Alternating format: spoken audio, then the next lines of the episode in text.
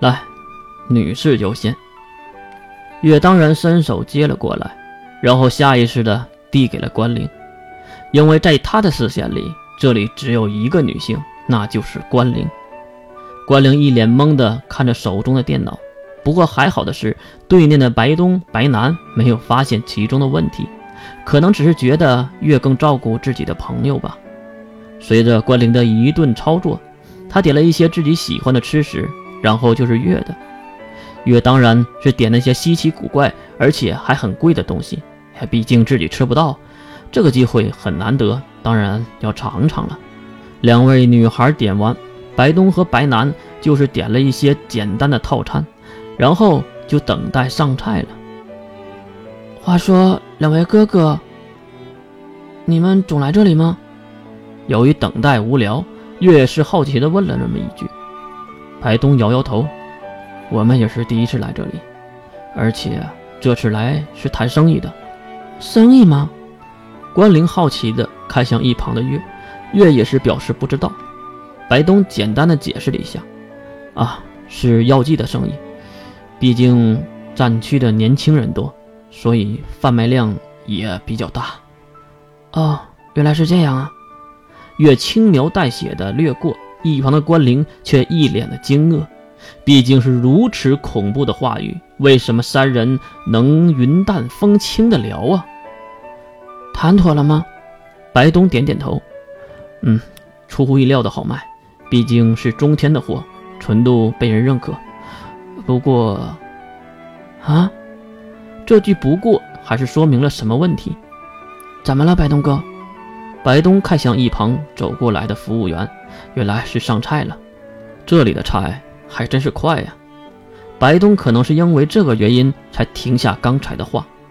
服务员将小推车推到一旁，将上面的菜品一一的放在了石桌上，而且还在每一道菜放下时说明这道菜的做法和吃法还有寓意。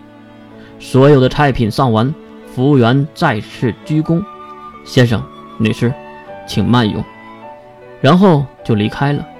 可没等白东说点客气话，对面的月已经伸手抓起一块带骨的肉，上去就是一口，汁水横流，月的吃相难看的很，这也引来了关灵的斥喝，还有白东和白南那无奈的大笑。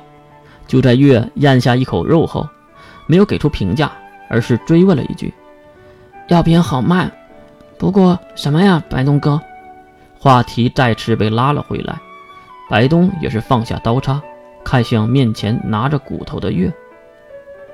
艾略特一族可是整个战区的大股东，现在他们家族动荡，所有的战区的经济也受到了很多的限制。估计今年的校区战呢？哎，白东的声音越来越小，因为远处的声音越来越大。其余的三人也是发现了问题。好多人在树林的深处跑了出来，躁动的脚步声音也没有遮住他们嘴中的呐喊声。杀杀杀人了！啊！白东和白南两兄弟连忙站了起来，并瞪大眼睛看向远处边跑边喊的那些人。随着暴乱的声音，四周也走出很多看热闹的食客。我去看看发生了什么事儿。白南率先走出，并逆向人流跑向了远处。至于月擦了擦手上的油渍，斜眼看向那些呼喊的人：“我们也去看看吧。”“嗯，好的。”三人达成共识，一同走向了深处。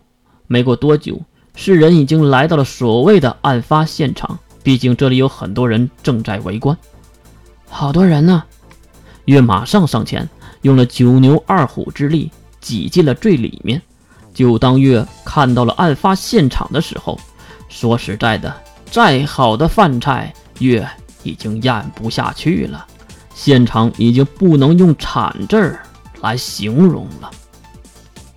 面前依然是相同的石桌，两个凳子也是石墩雕成的，不过此时已经被鲜血染红。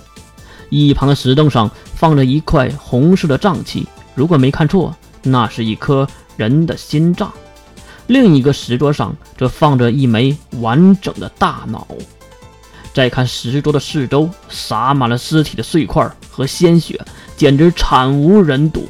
最后的重头戏就是石桌的正中央，就是这个倒霉受害者的头颅了。见到头颅的那一刻，一旁的白男大声的喊了起来：“是他！”